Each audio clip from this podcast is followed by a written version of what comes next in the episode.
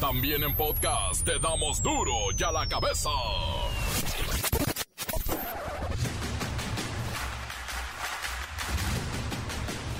Jueves 28 de julio del 2022, yo soy Miguel Ángel Fernández, mucho gusto, y esto es duro y a la cabeza, mucho gusto, sin censura. El mundo se está poniendo de cabeza. Ahora, los que migran a México son cientos de miles de norteamericanos que buscan una renta barata y una gasolina y servicios más económicos, claro, con su sueldo gabacho, haciendo home office desde la frontera o desde Guadalajara o de la Ciudad de México, lleno de gringos. Celebra López Obrador que México crecerá más que Estados Unidos, más que Alemania y que Francia. La proyección de crecimiento del Fondo Monetario Internacional es positiva para México y le llaman a nuestra moneda el superpeso, porque aguanta contra el dólar y controla la inflación. Imagínese que estuviera descontrolada, no hombre.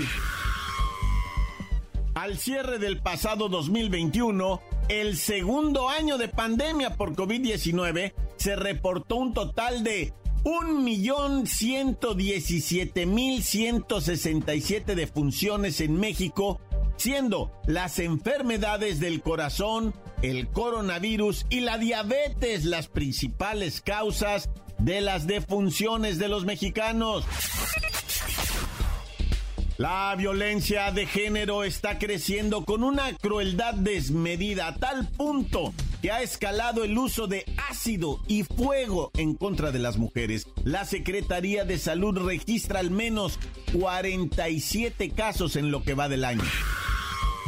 Los ministros en México son los mejores pagados del mundo. Tienen un salario anual de 6.766.000 pechereques, superior a lo que perciben pues los otros ministros del Reino Unido, de Estados Unidos, de Alemania.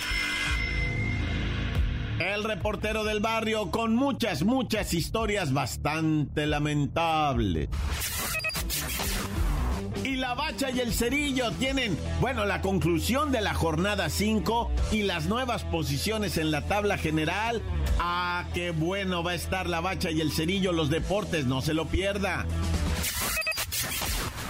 Comencemos con la sagrada misión de informarle porque aquí no le explicamos las noticias con manzanas, aquí las explicamos con huevos. Llegó el momento de presentarte las noticias como nadie más lo sabe hacer. Los datos que otros ocultan, aquí los exponemos sin rodeos. Agudeza, ironía, sátira y el comentario mordaz. Solo el duro y a la cabeza. ¡Arrancamos! El presidente López Obrador anunció esta mañana, mejor dicho, acusó a los ministros de la Suprema Corte de Justicia de la Nación de ser los mejores pagados del mundo. Presentó la tarifa 6.766.428 pequereques. Ganan mucho, mucho más que sus homólogos en Reino Unido, en Estados Unidos. Por ejemplo, en Alemania ganan 3.669.000 pesos. Andan casi por la mitad en los sueldos.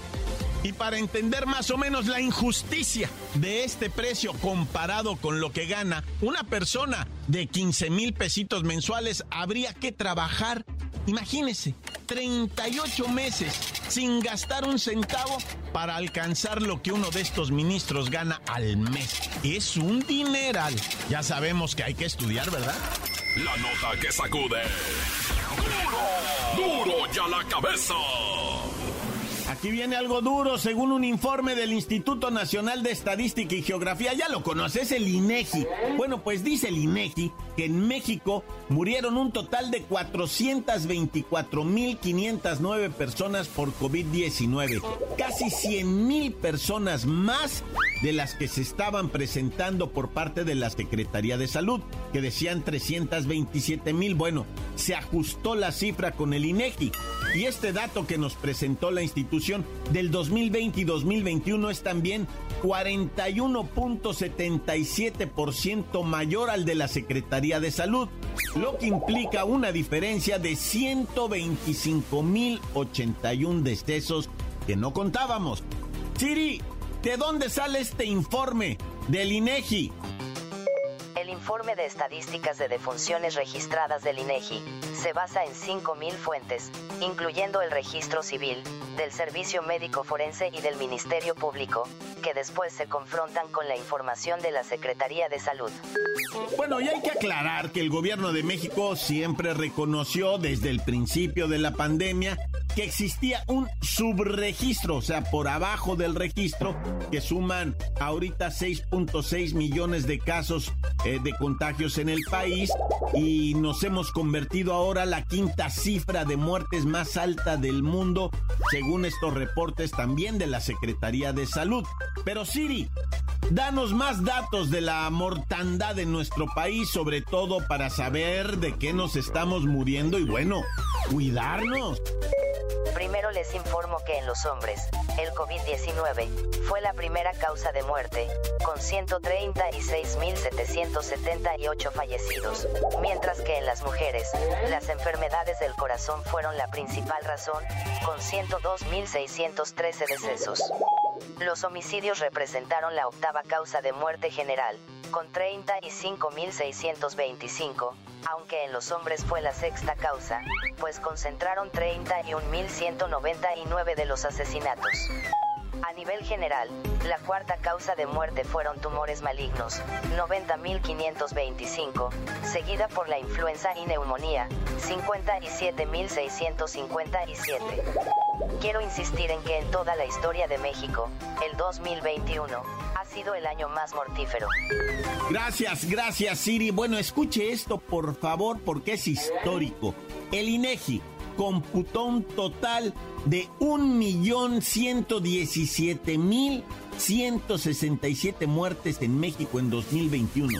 Es el segundo año consecutivo con récord de más de un millón de decesos, así que estamos viviendo este año histórico también, el 2022. Seguramente estará dentro de esos récords de los años más mortíferos en la historia del país. Por cierto, para cerrar, de las personas fallecidas, 57% hombres, 42% mujeres. ya la cabeza.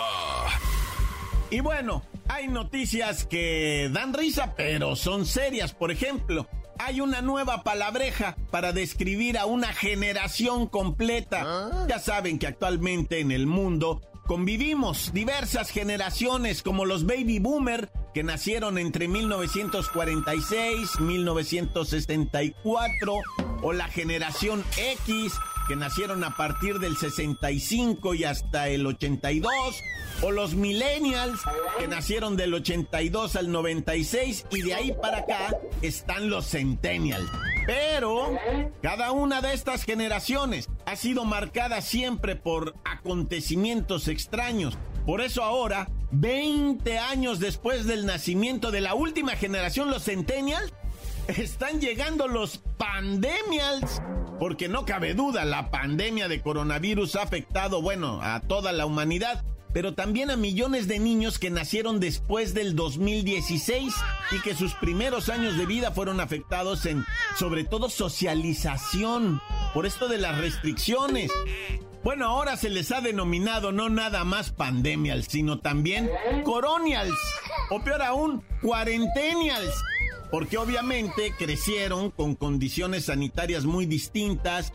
Eh, algunos iniciaron su educación a través de videollamadas, no conocieron su escuela, apenas unos van a conocerla este próximo periodo escolar, no convivieron con personas de su edad, estuvieron aislados en sus domicilios, tuvieron, eso sí, un mayor contacto con las herramientas digitales y pues ya lo sabe, aprendieron a usar desde niños, desde chiquititos el cubrebocas, el gel antibacterial, tomarse la temperatura permanentemente. Vaya generación, los pandemials, los cuarentenials.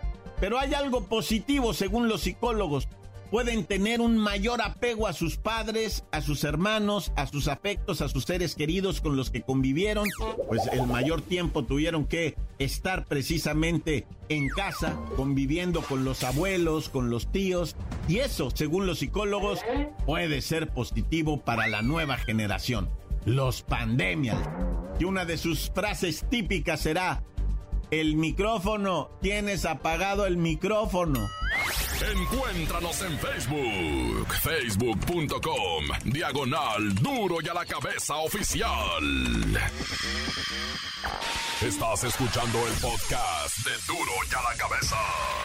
Síguenos en Twitter, arroba duro y a la cabeza. No se le olvide que tenemos el podcast de Duro y a la cabeza. Búsquelo en las cuentas oficiales de Facebook o Twitter. Duro y a la cabeza. El reportero del barrio con muchas, muchas historias bastante lamentables. Montes, montes, alicantes, pintos, pájaros, cantantes, culeras y roneras. ¿Por qué no me pican ahora que traigo las chaparreras? Bueno, ya, vámonos en breve y en cachondo, ¿eh? Oye, vamos a empezar, ¿eh? Como marca el reglamento, ¿eh? Con los acaecimientos dramáticos, ¿no? Y es que, ¿cuántas veces no hemos platicado aquí que no seas felón, güey? ¿Qué quiere decir ponerte felón? Pues que de mecha corta, que le brincas a los apes luego, luego ¿no? Y te pones muy gallo con quien sea. O como le dijeron al vato que le partieron el queso en el transporte público, venías muy león, ¿no? Si andar muy león, pues te la rajan. Y un maestro de 55 años, hablando del transporte público, se puso felón con un batillo de 40 años, paramédico, de esos que saben cargar cuerpos, bajar cuerpos. Neta, cuando eres paramédico te enseñan, güey, cómo mover un cuerpo sin tú lastimarte, ¿no? O sea, tienen cierto cierta maña y cierta fuerza. Mira, la,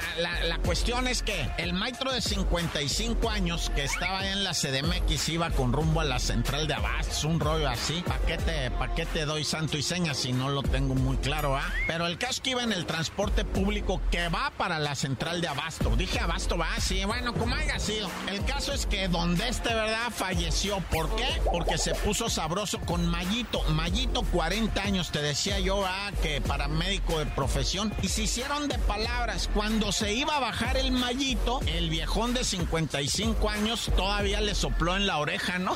Cuando se iba a bajar y volteó el mallito y le pegó un puchón que lo tiró desde arriba del transporte público. Todavía alcanzó a medio pisar las escaleras, se fue de lado y cayó de pura chompetita el maestro, güey. Hay que donas, hay que donas, padre. ¿Y qué hola qué? Que se llevan detenido al mallito, se lo, lo meten al bote hay que abrirle proceso, lo acusan ya sea de homicidio con premeditación, alevosía ventaja o accidental, ¿verdad? O, sea, muerte accidental, homicidio accidental, imprudencial, etcétera, etcétera. El imprudencial pues sale bajo fianza, ¿va? Pero pues ya quedas con el hecho de haber matado a un don en el transporte público por andar de felón, güey. Pues, ¿Cómo? No, está loco. Digo, no hay justificación, no te voy a decir, bueno, todavía sí, o es que en el caso de, no, no, pero porque pues, se, hicieron de palabras y se aventaron un gargajo ya, te, te empujo del camión y te mato. No, pobrecito Mayito se le destrozó la vida, eso sí te puedo asegurar, ¿eh? ¿Quién sabe cómo queda el vato emocional? Digo, y tú, tú vas a decir, ah, pues queda bien, no pasa nada, se la merece. No, no, está loco. No es lo mismo, güey. Y luego más pensando en la familia del Don, que ya iba para el retiro, ya estaba en la modalidad 40, nada, ya. Hijo, qué dramático esto, Padre Santo, de la morrita que pues eh, padecía epiléptica, que estaba en un centro, ¿verdad? Y la chamaquita le dio un ataque epiléptico, ¿verdad? Y la gente de ahí del centro donde estaba la niña, en una ubicación, allá en Jalisco, ¿verdad? Pues resulta ser, ¿no? Que la, niña padece de esta convulsión y ¿sabes qué le hicieron? Le empezaron a frotar con alcohol. E, ese es el paro, ¿eh? Ese es el paro. Si le empezamos a frotar el pecho, le empezamos a frotar los brazos con alcohol y alguien no sé cómo estuvo que le quiso dar un toque, o sea, una descarga eléctrica, güey. Que porque así, o sea, no, yo ahí sí desconozco cuál es la idea, va, de la persona. Dijo, no, pues ahorita con una descarga eléctrica el cerebro agarra otra vez viada, ¿no? Yo creo que era eso. La, la frotada con alcohol, pues todavía la entiendo porque de menos es hacer algo, ¿no? Dices, bueno, le estoy frotando con alcohol, sientes que ya le estás apoyando, ¿no? Pero le estaban frotando la pancita, el pecho, los brazos a la niña 11 años epiléptica en medio de, pues de un cuadro, ¿verdad? Como le llaman, de un episodio epiléptico, un ataque. Y alguien llega con la idea de darle una descarga eléctrica. Ese es el paro que están poniendo. Y sal, le dan la descarga eléctrica y se prende el alcohol, güey. ¡Oh, bestia! Y la niñita quemada los acusan de tortura. Dicen que eso más bien fue tortura, que le dieron shocks eléctricos, que la quemaron con alcohol. Ahí sí, pues está la versión del centro este de Tonalá. Albergue le llaman, ¿verdad? Fíjate. Y no tienen la capacidad de tratar a una persona epiléptica que no es que sean casos raros ni aislados, no. Hay personas que tienen este padecimiento y tienen que estar integradas normalmente a la sociedad. Y nosotros deberíamos de saber reaccionar a esto, ¿verdad? A tranquilizarlos, a calmarlos, a ponerlos en un lugar seguro para que no se vayan a dar un golpe, a verificar que no estén boca arriba, ponerlos de lado, a nunca meterles el dedo en la boca, nunca ah. tratar de detenerles la quijada, ¿no? Porque les vas a provocar que ellos mismos se muerdan, ¿va? Dicen, métele un lápiz en la, en la boca, no, pues lo trozan en veces y se andan tragando. No estoy bromeando, ¿eh? No les metas lápiz, no le metas el dedo, no le metas la mano en la boca porque te van a trozar el dedo, güey, neta. Se cierran una presión. Nada más cuídalos, pues, nada más cuida que no se azoten que no se azoten, lo digo en el buen término, no, o sea, tampoco la malicia tú tan zarro, o sea, que no se, se vayan eh, a, lastimar ellos con la convulsión, va, y no puedes hacer nada, ya que se relajen y todo, porque pasa, pasa, eh, ya que se relajen, pues déjalos que se recuperen, en veces ni los paramédicos van, ah, sí, ahorita se le quita, dicen ellos, ya están bien acostumbrados, pero cuando te toca de primera vez, nah, ya. Corta. La nota que sacude. Duro, duro ya la cabeza. Encuéntranos en Facebook, facebook.com, diagonal duro y a la cabeza oficial. Esto es el podcast de duro y a la cabeza. Y la bacha y el cerillo tienen, bueno, la conclusión de la jornada 5 y las nuevas posiciones en la tabla general. Ah, qué bueno va a estar la bacha y el cerillo, los deportes, no se lo pierda.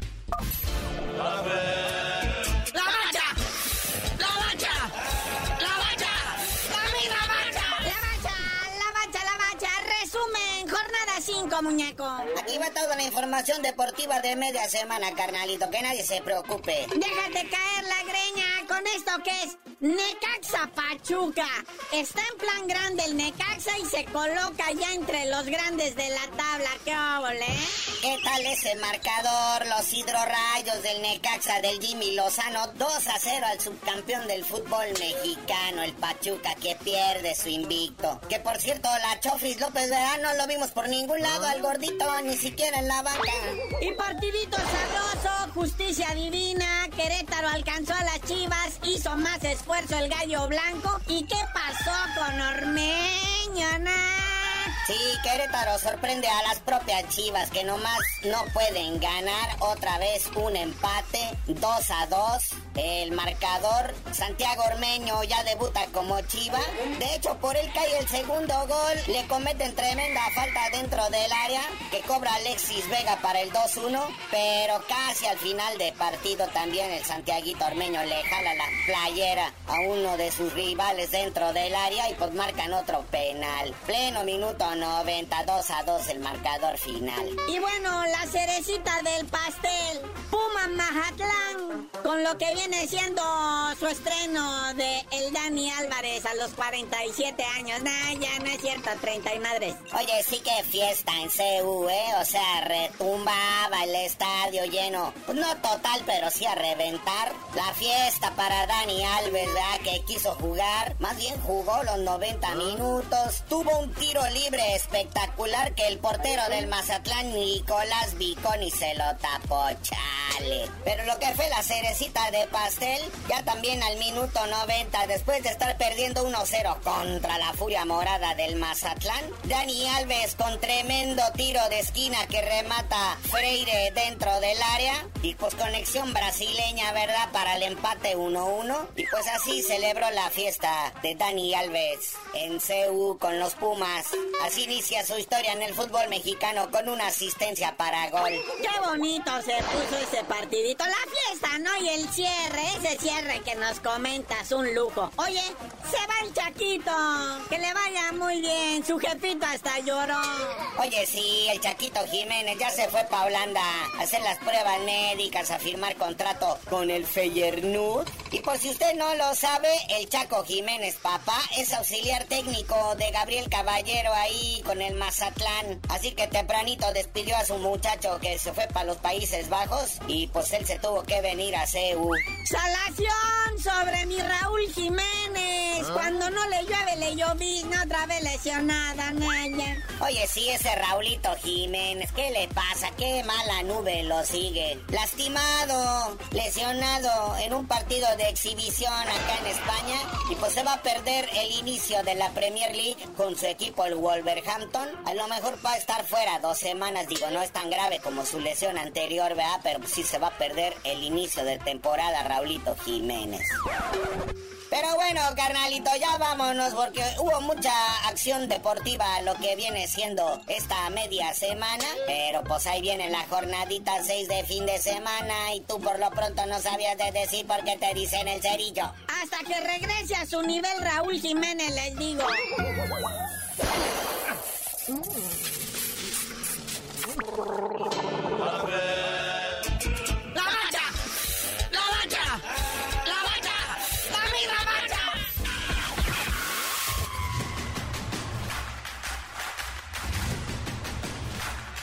Por ahora, ya hemos terminado. No me queda más que recordarle que en duro y a la cabeza no le explicamos las noticias con manzanas aquí. Las explicamos con huevos.